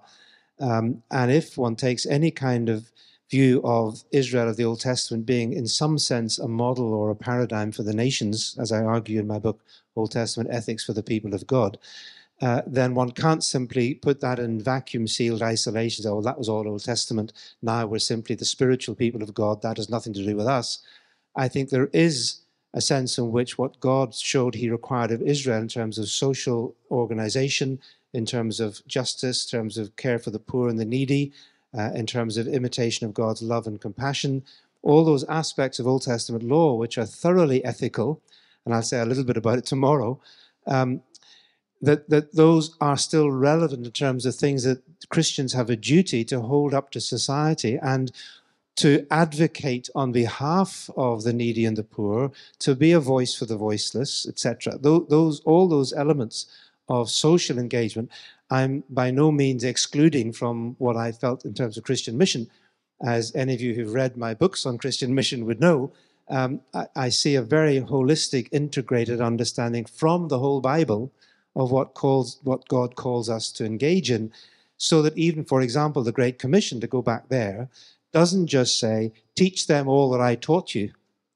That would be purely cerebral. We could teach everything Jesus taught simply by sitting in seminary. Okay?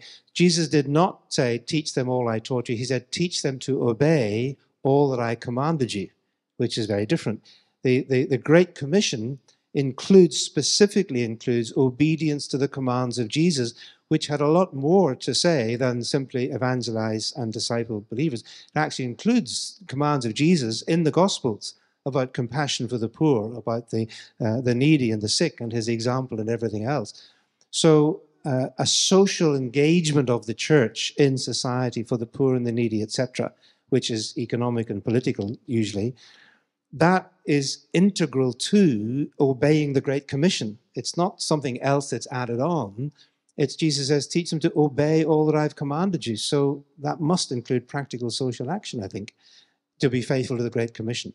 So I didn't say all of that because I wasn't really going there today. But I hope that's partially an answer to your question. But I agree with you, it would be good as I rethink these lectures or if I do anything with them to, to bring that prophetic aspect in alongside the priestly one as part of our mission. Thank you. Thank you for that question, actually bringing us uh, into our lecture tomorrow. Um, we very much look forward to um, Dr. Wright's lectures on Christian ethics and uh, Christian hope tomorrow. The lecture will start uh, 2.30 p.m. and 7.30 p.m. respectively. Uh, we very much hope to see you again here. And one more announcement is that the bookstores are still downstairs open and there are books, uh, some of the Dr. Wright's publication are still available. So if you want to grab a copy of that. Um, so that's it for tonight. Thank you all for coming. And thank you uh, to the speakers again.